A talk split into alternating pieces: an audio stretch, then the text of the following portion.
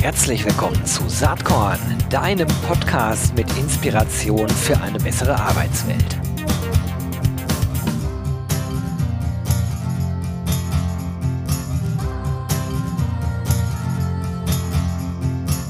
Hallo und herzlich willkommen zum Saatkorn Podcast.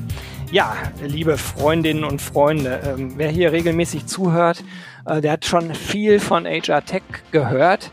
Und manchmal wundere ich mich, dass es immer noch wirkliche Koryphäen gibt, die ich noch gar nicht im Podcast hier hatte und auch Unternehmen, die schon lang am Start sind, ziemlich erfolgreich äh, tun, was sie tun. Viele Startups sind äh, hier, aber so, so ein paar ältere äh, äh, Semester, die schon lange am Markt äh, etabliert sind, die fehlen noch in meiner Liste. Und heute schließe ich so eine Lücke. Da freue ich mich total drüber und auch drauf. Ich habe nämlich niemand anders heute am Start als Norbert Rautenberg. Er ist Founder und CEO von Rex Systems. Dürften die meisten von euch kennen, mindestens Rex Systems. Aber jetzt lernt er auch Norbert kennen. Herzlich willkommen, Norbert. Hallo Gero, vielen Dank ja für diese tolle Einleitung. Ähm, ja, wir sind tatsächlich schon lange am Markt, aber wir fühlen uns nicht als Dinosaurier, um das mal gleich vorwegzuschicken. Ich habe auch ganz bewusst dieses Wort nicht verwandt. Äh, ich habe ja ganz im Gegenteil durchaus auch ein Febel dafür. Ich bin ja selbst auch schon ein paar Jahre äh, ja. in, in, dem unterwegs, was ich tue.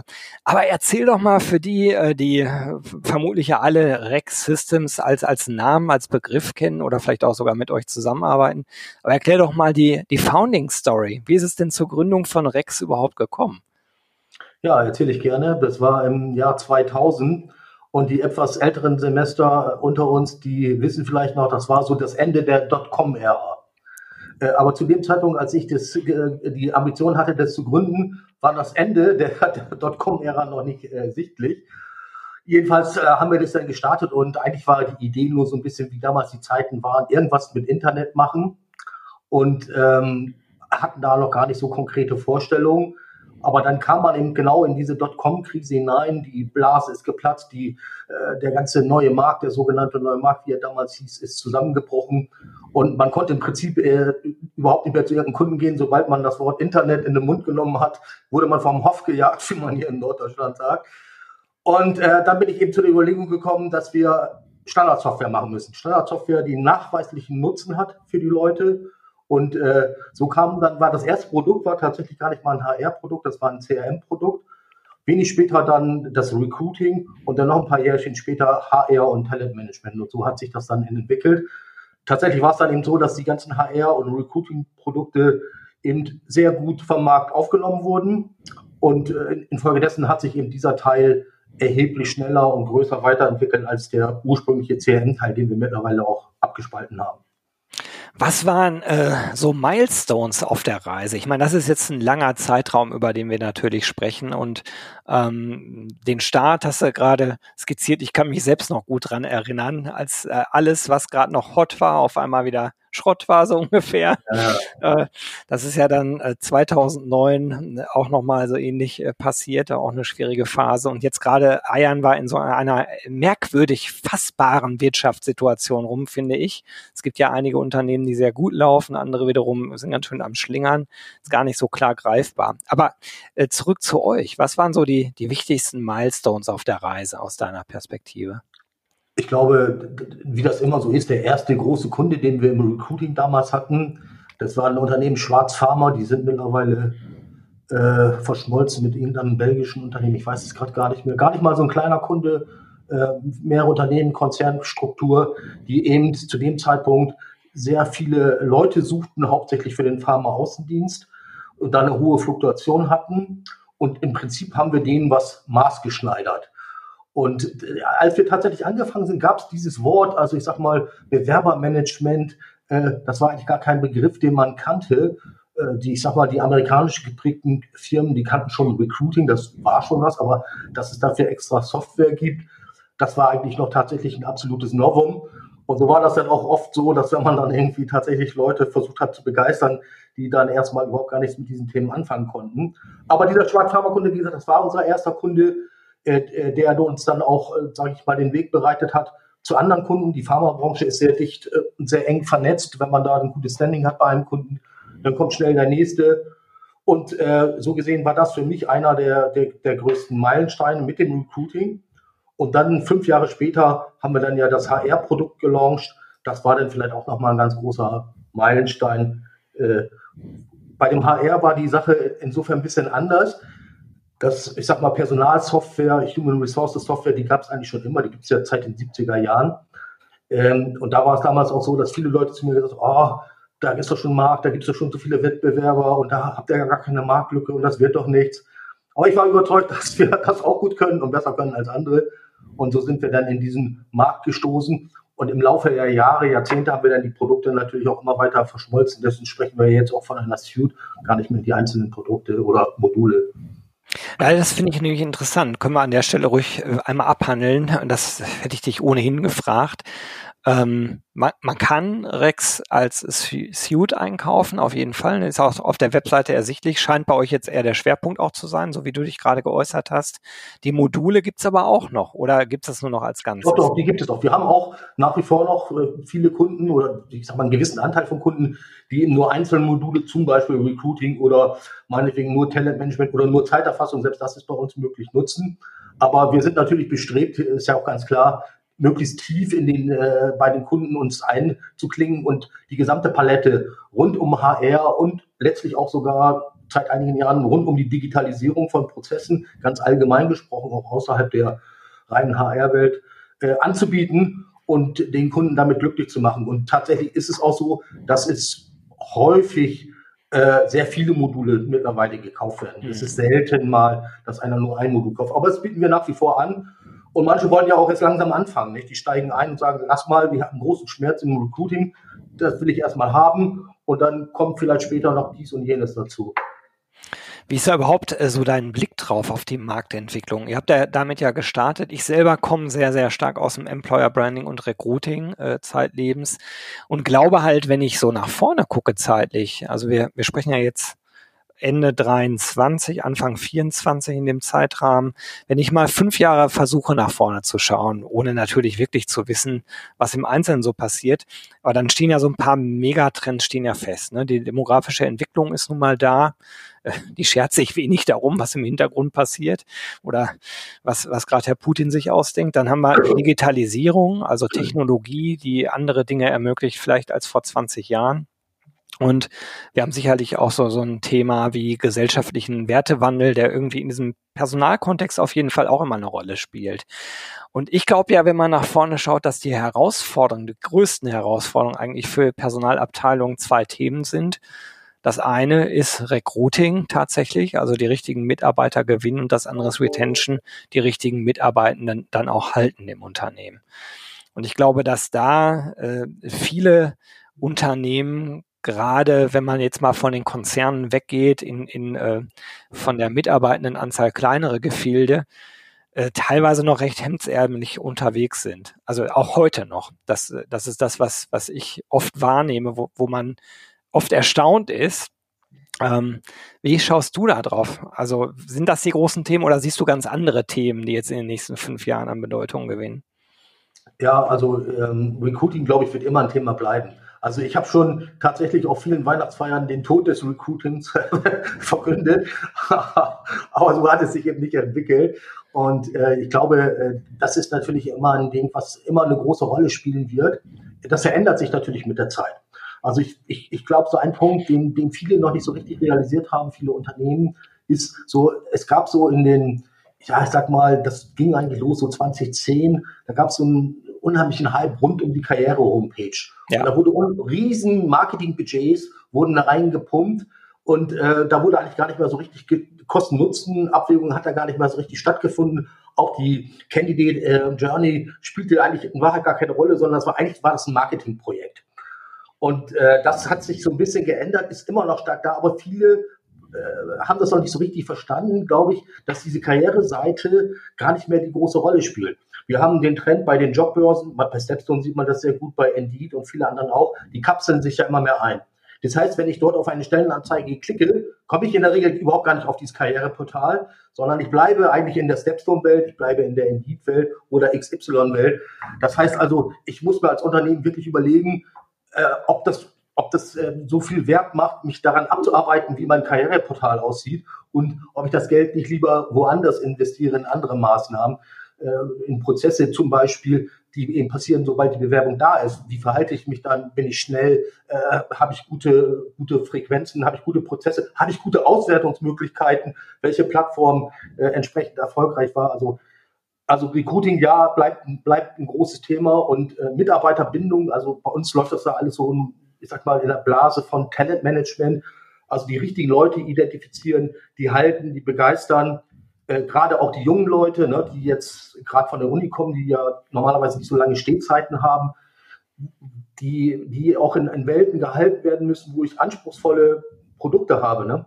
Also wenn ich mal Rex selber als Beispiel nehme, wir sagen immer, ein Mitarbeiter muss eigentlich mindestens zwei Jahre da sein, sonst hat er keinen Nutzen gebracht, ganz platt gesagt, weil der einfach in der Zeit äh, viel lernen muss und äh, den, die, diese, die, diesen Nutzen eben noch gar nicht so umsetzen kann. Und das passiert erst im zweiten, dritten Jahr. Und da muss man sich irgendwas überlegen, wie man gerade die Leute, die man jetzt neu hat, besonders anfüttert und bindet, damit sie eben diese zwei Jahre überstehen. Wenn einer vier, fünf Jahre da ist, sechs Jahre, dann ist er auch mal acht Jahre da. Dann hat man eigentlich diese kritische äh, Stufe übersprungen aus unserer Sicht. Ah, das ist interessant. Wie viele Leute seien ja eigentlich ungefähr bei, bei Rex also Wir sind alleine jetzt in der, in der Rektruppe ohne Partner sind wir 150 Leute. Und äh, wir haben dann eben ja noch zwei, drei Partnerunternehmen, die für uns Consulting machen, ausschließlich Consulting machen und nur für Rex. Wenn ich die doch mal zunehme, sind wir ungefähr 250. Consulting heißt in dem Fall, äh, eure Software bei den Kunden dann zu implementieren, ja. ne? Genau, ja, oder eben auch zu beraten, Prozesse zu beraten. Ja. Also es kann auch nach der Implementierung sein, aber äh, im Grunde genommen ist die Implementierung natürlich eine, eine Hauptaufgabe. Und unsere Software ist ja nicht so ganz, äh, die ist eben schon auch, äh, wie soll ich mich ausdrücken, die kann sehr tief gehen. Und wenn sie sehr tief geht und sehr breit geht, hat sie auch einen sehr großen Nutzen. Aber um diesen Nutzen zu heben, muss ich mich auch ein bisschen damit auseinandersetzen. Das ist keine, wie soll ich sagen, Click- und Buy-Software. Na, das ist ja äh, ohnehin so ein Riesenthema, wenn man über äh, nicht nur HR-Software, sondern überhaupt äh, Unternehmenssoftware äh, spricht. Ähm, man kann sich die tollste Software natürlich kaufen, wenn man sie nicht vernünftig einsetzt. Äh, garbage ja. in, Garbage out, ist halt so. Ne? Ja. Ja. Ähm, und dennoch ist es natürlich aus so einer Betreiberperspektive mega ärgerlich, äh, wenn man einen Kunden gewonnen hat und man merkt dann, die arbeiten gar nicht vernünftig ja. damit, ne? Ja.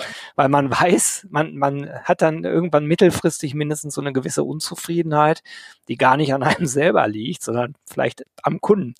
Und ähm, ist das eine der Überlegungen, warum ihr diese Partner ähm, Unternehmen am Start? Ja, also die, äh, aber erstmal ist das völlig richtig, was du sagst. Also das ist, das ist etwas, was, was man, wir sind alles Leute, die sehr begeistert von unserer eigenen Software sind und von dem, was wir uns überlegt haben. Und wir sind dann natürlich auch dann enttäuscht, wenn wir irgendwie sehen, beim Kunden kratzt das nur an der Oberfläche.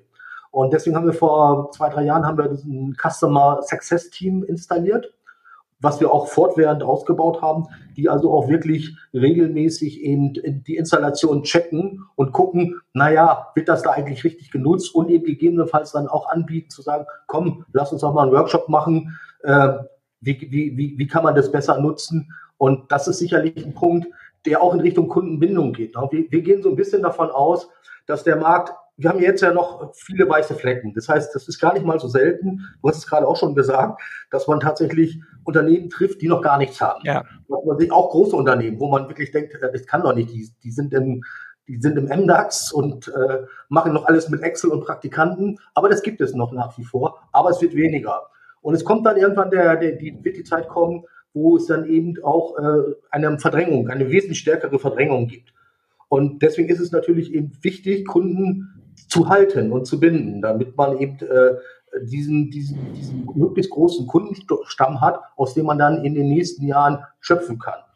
Wir sind ja schon über 20 Jahre im Markt und wir denken tatsächlich nicht in Quartalen, wir denken in fünf, fünf Jahreszyklen mhm. und von daher agieren wir auch ein bisschen anders als äh, einige Startups oder Wettbewerber von uns. Naja, das ist klar. Also das ist, glaube ich, liegt in der Natur der Sache. Ein Startup muss halt möglichst schnell wachsen. Äh, da ist Kundenbindung vielleicht im ersten Moment überhaupt noch gar nicht das Thema. Und irgendwann ja, merkt man, genau. huch, ne, wenn man Wachstum hinbekommen hat, dann ist die nächste Herausforderung nämlich eigentlich genau das, die Kunden auch weiterhin äh, am, am Start zu halten. Wie schaust du denn auf die Entwicklung insgesamt? Also eure Entwicklung hast du eben so ein bisschen skizziert von einzelnen Modulen zur Suite. Ähm, mir fällt ja sofort irgendwie Personio ein. Ähm, das, ist, äh, das ist ja naheliegend, weil es halt das am höchsten bewertete Startup, äh, was inzwischen ja beileibe kein Startup mehr ist. Wie schaust du da drauf? Weil die haben ja einen ähnlich breiten Ansatz wie ihr, ne? Ähnlich breit, aber nicht ähnlich tief. Also das ist schon, mhm. glaube ich, ein gewaltiger Unterschied. Mhm. Ähm, aber äh, äh, zunächst mal muss man den Unternehmen natürlich äh, dem äh, Hanno Renner da Respekt zollen. Das ist äh, eine große Leistung, die er da äh, verbracht hat in der Zeit.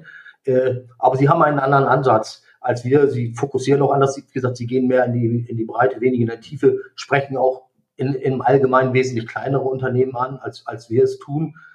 Ähm, ich, ich sehe das, also es ist schon natürlich ein Wettbewerber, aber er hat auch für eine gewisse wie soll ich sagen, Verstärkung der Präsenz des Themas Software, HR-Software gesorgt. Mhm. Also wir, wir sehen das gar nicht so negativ. Äh, wir haben das im Auge. Wir haben, wir haben äh, tatsächlich spezielle Pakete geschnürt, die so auch auf kleinere Unternehmen zielen, weil wir natürlich auch nicht alles den guten Leuten von Personen umsonst überlassen wollen. Aber ich glaube, der Weg äh, hin zu, zu einer solchen Durchdringung und Prozessbereitstellung, wie sie Rex hat, ist, der ist noch sehr, sehr weit für Personio. Vielleicht wollen sie den auch gar nicht gehen. Das ist, das ist schwer zu sagen. Äh, rein umsatzmäßig, vielleicht, dass man nur so am Rande, äh, ist, ist Personio äh, ungefähr in der Liga von Rex. Äh, ist natürlich anders bewertet, aber da kann sich ja jeder seinen Rein drauf machen.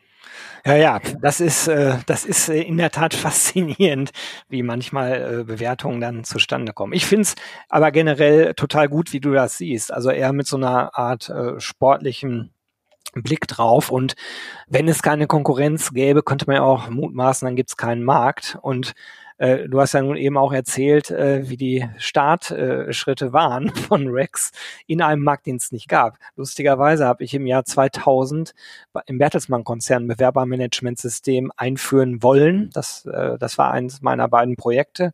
Ich habe mich dann umgeguckt. Ähm, und es gab keins zu damaligen Zeitpunkt, was die Bedürfnisse erfüllt hätte. Also haben wir selber eins gebaut, was dann, äh, was dann 17 Jahre lang im Markt, äh, im, im, im Konzern tatsächlich im Einsatz war. Ist dann irgendwann von SAP Success Factors abgelöst worden. Was hätte ich damals nie für möglich gehalten. Und es bestätigt das, was du halt eben gesagt hast. Ne? Das war äh, zu dem Zeitpunkt äh, in der Tat Pionierarbeit, sowas an den Start zu bringen. Ähm, du hast gerade schon so ein bisschen über äh, Kunden gesprochen. Was, was habt ihr denn für einen Customer Sweet Spot? Gibt es da bestimmte Kunden, die besonders spannend für Rex Systems sind? Also auf unserer Webseite schreiben wir 50 bis 50.000. Das ist natürlich eine äh, sehr breite Spanne. Ich, ich sag mal, wir sind sehr glücklich natürlich, wenn ein Unternehmen ein bisschen größer ist, weil mhm. das ist einfach, wir rechnen auf Mitarbeiterbasis ab, wie die meisten äh, Wettbewerber auch. Und infolgedessen ist es natürlich so, dass man an einen Kunden mit 1000 Mitarbeitern äh, eben äh, mehr verdient als an einen mit 100 Mitarbeitern. Und es gibt da natürlich auch eine Größe, ich sag mal, alles was so unter 100 ist, ist dann schon mit Rex vielleicht auch nicht die, da sind dann vielleicht auch nicht die ganz richtigen Kunden. Es gibt sehr anspruchsvolle Kunden, tatsächlich haben wir solche, die auch unter 100 Mitarbeiter sind und sehr hohe Anforderungen haben. Äh, die passen wiederum gut zu Rex. Ja, aber wenn ich geringe Anforderungen habe und geringe Mitarbeiterzahl, dann bin ich bei Rex nicht so gut aufgehoben. Ja gut, das muss dann jeder Kunde auch ja für sich selbst entscheiden, ne? was er gewillt ist, dann äh, in die Hand zu nehmen und ja. So ist es ja auch. Ich meine, der Markt ist, ist ja seit Jahren in Bewegung, äh, aber wir sind tatsächlich schon über 20 Jahre da. Wir haben jedes Jahr ein sehr gutes Wachstum. Dieses Jahr sind wir auch wieder bei 30 Prozent äh, gelandet. Und du fragtest ja vorhin auch, ja, Krise und äh, verändert sich der Markt und was passiert alles? Ja, es gab in den 20 Jahren, 25 Jahren alle möglichen Krisen, aber letztlich äh, geht die Kurve für Rex äh, seit, seit Jahren kontinuierlich nach oben. Aber das passiert natürlich nicht von allein. Ne? Wir investieren enorm viel in, in Forschung und Entwicklung. Ich, ich, weiß nicht, ob du es verfolgt hast. Wir sind jetzt, gibt so ein Ranking von der Süddeutschen Zeitung. Äh, das haben die zusammen mit Kreditreform gemacht, haben es jetzt veröffentlicht. Was sind die innovativsten Unternehmen in Deutschland? Und da hatten wir die Ehre, zu den äh, äh Top-Unternehmen zu gehören. In der Softwarebranche sind wir ganz vorne. In der HR-Softwarebranche sind wir mit Abstand ganz vorne. Und das ist, spiegelt das eben auch wieder. Ne? Also man, man darf eben nicht als Unternehmen in unserer Branche, wie soll ich sagen, sich ausruhen. Ne? Die Softwarebranche ist eine Branche, da muss man ununterbrochen investieren. Wenn man da stehen bleibt, drei, vier Jahre, dann hat man schon eigentlich verloren. Man kann nicht stehen bleiben eigentlich eine mega gute Überleitung zu der Frage, ähm, wenn man jetzt so nach vorne schaut, Milestones, die du vielleicht siehst, vielleicht auch irgendwelche Highlights, an denen ihr gerade arbeitet. Ähm, stellen wir uns einfach mal vor, äh, wir spulen mal zwölf Monate vor. Was müsste bis dahin geschehen sein, damit du, Norbert Rautenberg, happy bist? Und also ich bin immer happy, wenn der Umsatz steigt. Also wir haben natürlich immer Ziele ich sag mal jetzt äh, flapsig, zwischen 30 und 50 Prozent kann es gerne sein. Ich glaube tatsächlich, also, dass so ein gewisser Nachholbedarf besteht. Wir hatten jetzt zwei, drei Krisenjahre hintereinander. Dieses Jahr war schon nicht mehr so äh, belastet von der Krise, äh, jedenfalls geschäftlich gesehen, äh, wie die beiden Jahre davor, so dass ich tatsächlich glaube, 24 äh, kommt nochmal ein großer Boom. Und ich sag mal so von den, von den Dingen oder von den heißen Themen, die, die wir launchen wollen, ist sicherlich ein großes Thema KI. Äh, da werden wir jetzt gleich direkt, wir haben das im Grunde genommen schon fertig. Wir wollten das aber im Januar erst launchen, weil zum Ende des Jahres interessiert sich da eigentlich keiner mehr dafür. Da sind alle in den Weihnachtsferien und das ist ja auch gut so. Und dass wir so quasi tatsächlich zum, zum Januar, Februar hin so eine, wie soll ich sagen, so eine kleine Wundertüte aufmachen werden, wo unter anderem eben dieses KI-Paket drin sind, äh, drin ist und noch ein paar andere schicke Sachen. Darfst du dazu schon was sagen, was da so äh, Bestandteile sind oder bleibt das Überraschung für Januar, Februar? Wir sind ja das, was also anders als andere Unternehmen, die, die immer gerne ihre Roadmaps verbreiten und nicht einhalten, äh, sind wir da sehr zurückhaltend, um eben nicht in so eine Lage zu kommen, das nicht einhalten zu können. Als Hanseaten wollen wir ja immer ganz real sein und äh, ganz äh, down to earth. Äh, aber ein Thema, wie gesagt, wird, wird KI sein. Ein weiteres Thema, vielleicht auch gerade für dich mit deinem Recruiting-Background interessant ist äh, so ein Thema, das wir, umschreiben wir als Vakanzanalyse. Also wir werden dort äh, sehr umfangreiche Möglichkeiten der Erfolgsauswertung direkt auch auf externen Jobbörsen, das ist nämlich das Interessante daran, äh, bereitstellen, die dann eben kumuliert in, äh, in unserem Tool zur Verfügung gestellt werden, so dass man auch eben sehr gut erkennen kann, wenn ich jetzt eine neue Stellenanzeige schalte, äh, wird eben auch über bestimmte KI-Mechanismen geguckt, was ist denn ähnlich, eine ähnliche Stellenanzeige und wo bin ich denn zum Beispiel relativ erfolgreich? Und erfolgreich heißt dann eben natürlich Anzahl Bewerbungen und am Ende Anzahl Einstellungen. Und das ist ja das, das ist ja das Tolle, wenn man eben so eine, so eine komplette Suite hat, dass man eben die Prozesse von A bis Z verfolgen kann. Also ich, ich, ich kann eben sehen, okay, was ist wirklich passiert. Klar kann ich jetzt heute, wenn ich einen Stepstone-Account habe, kann ich mir auch angucken, okay, wie viele Leute waren da drauf und so weiter und so fort. Aber ich weiß nicht mehr in der Regel, was ist danach passiert. Und das ist ja das eigentlich Spannende. Mhm. Und ich glaube, das wird nochmal äh, auch sehr interessant sein für, äh, für unsere Kunden natürlich. Spannend. Also keine Langeweile in Sicht. Äh, das wäre auch erstaunlich äh, in dem Business, äh, was ihr betreibt. Ja, vielleicht in Anbetracht der Zeit kommen wir so langsam zur letzten Frage. Also Stichwort Inspiration ist auch, glaube ich, vielleicht eine ganz gute Überleitung, basierend auf unserem kleinen Vorgespräch eben. Ähm, was hat dich in letzter Zeit inspiriert? Oder vielleicht gibt es irgendwas, was du als Inspirationsidee weitergeben willst? Also, das ist schwer zu sagen. Also, Inspiration ist zum großen Teil auch immer Transpiration, sage ich. ich, ich. ich, will damit sagen, wir haben, wir haben ein tolles Produkt, äh, da sind vier Leute, neben mir noch drei andere Leute. Und das ist tatsächlich so, dass wir uns regelmäßig tatsächlich von morgens bis abends einschließen und äh, wo jeder dann seine Ideen vorstellt, auch mit sicherlich Kundenfeedback gefüttert. Und äh, da, da machen wir einfach nur Brainstorming. Das ist also ganz informell im Grunde genommen. Und da entstehen wirklich immer die, die tollsten Sachen. Äh, aber das, das ist jetzt tatsächlich aber auch Arbeit. Ne? Das ist nicht nur, das ist nicht nur äh, wie soll ich sagen, das kommt nicht nur vom Himmel geflogen, sondern das muss man sich dann auch erarbeiten. Und das sind dann auch schon anstrengend. Ne? Das geht dann meistens so um, keine Ahnung, 9, 10 los und geht dann auch bis 9, 10 abends. Und dann sind wir auch alle ordentlich geschlaucht. Ja, kann ich mir vorstellen. Ähm, ich wollte noch mal drauf zurück. Du hattest mir äh, erzählt, dass du dich vor vielen, vielen, vielen Jahren auch schon mit KI beschäftigt hast. Ja. Also ne, die Säue, die immer so durchs Dorf getrieben werden, äh, kommen manchmal in neuen Kleidern daher, sind aber eigentlich die gleichen Säue. Natürlich irgendwie weiterentwickelt. Aber vielleicht kannst du dazu noch mal was sagen zum Thema KI. Ja, äh, gerne. Also tatsächlich habe ich meine Diplomarbeit in dem Bereich geschrieben. Das ist nochmal ein Spezialgebiet gewesen. Das nannte sich damals Expertensysteme. Und da ging es eben darum, dass man eben mit bestimmten Expertenwissen äh, das äh, technologisch zu, zur Verfügung stellen. Ich selber habe an so einem System gearbeitet, das diente zur Tiererkennung. Das heißt also, da wurden, das klingt jetzt vielleicht ein bisschen simpel, aber äh, das war gar nicht so simpel, sondern wo man bestimmte Merkmale, wie, wie viele Flügel hat es, wie viele Beine hat es und so weiter, und wurden quasi die Fragen immer enger gefasst, so dass man anhand auch ohne Expertenwissen bestimmen konnte, dieses oder jene Tier äh, war das. Und es war eine, äh, und diese Systeme wurden auch tatsächlich, äh, äh, das war ein Anbieter, ein großer Softwareanbieter, wo ich die geschrieben habe, die wurden auch in der Industrie eingesetzt. Also tatsächlich bei VW lief ein, eins unserer Systeme, äh, das diente zur Vorhersage das ist wirklich also auch bahnbrechend, wenn ich, wenn ich das überlege, äh, äh wie viel zur Schichtbesetzung. Also da waren quasi, hat man so Erfahrungen gesammelt. Naja, bei so einem Brückentag ist es oft so, da kommen viele doch nicht und da ist ein Feiertag und danach haben viele einen dicken Kopf und kommen nicht.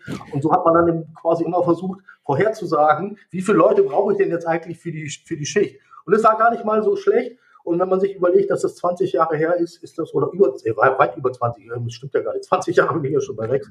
Gott, ja, keine Ahnung, äh, lass mich mal überlegen, 30, 30, 35 Jahre muss das her sein. Also wirklich wahnsinnig lange her. Und ja, ein spannendes Thema. Das hat mich dann eigentlich auch nie verlassen und ich habe auch wirklich viele Techniken, die ich damals dort auch erlernt habe, auch, sind auch damals schon in unsere Software eingeflossen. Nur man hat das gar nicht mehr so unter KI vermarktet. Und der große Boom mit KI ist ja eigentlich Wahrheit nur der, dass wir massenhaft Daten heute verarbeiten können. Ganz anders als früher. Das konnten wir früher nicht. Also da mussten wir viel mehr Gehirnschmalz reinstecken, um vernünftige Ergebnisse zu bekommen. Heute habe ich dafür entsprechende Routinen und ich habe eben mega Tonnen von Daten, die, die, die das eben dann auch sehr viel äh, qualitativ höherwertig machen. Ja. Ich finde das ganz interessant, was du gerade erzählst, weil meine Erfahrung ist, und vielleicht siehst du das aber ganz anders, das würde mich vielleicht dann doch noch interessieren, das ist also eben erst die zweitletzte Frage gewesen, dass äh, dass die technologische Entwicklung ja ständig voranschreitet, aber diese Vision, was ist in drei Jahren möglich, oft so gegriffen sind, dass es dann doch am Ende einen Tacken länger dauert. Ich muss immer an die Vorstellung des iPhones denken, 2007, wo dann gesagt wurde, ja, äh, dann stehe ich in New York und äh, habe einen Stadtplan und kann direkt die Pizzeria auswählen, da kann ich mir einen Tisch reservieren. Das ist ja alles wahr geworden. Aber das hat schon von 2007 noch mal ein paar Jahre gedauert, bis es wirklich im Mainstream angekommen ist. Ne?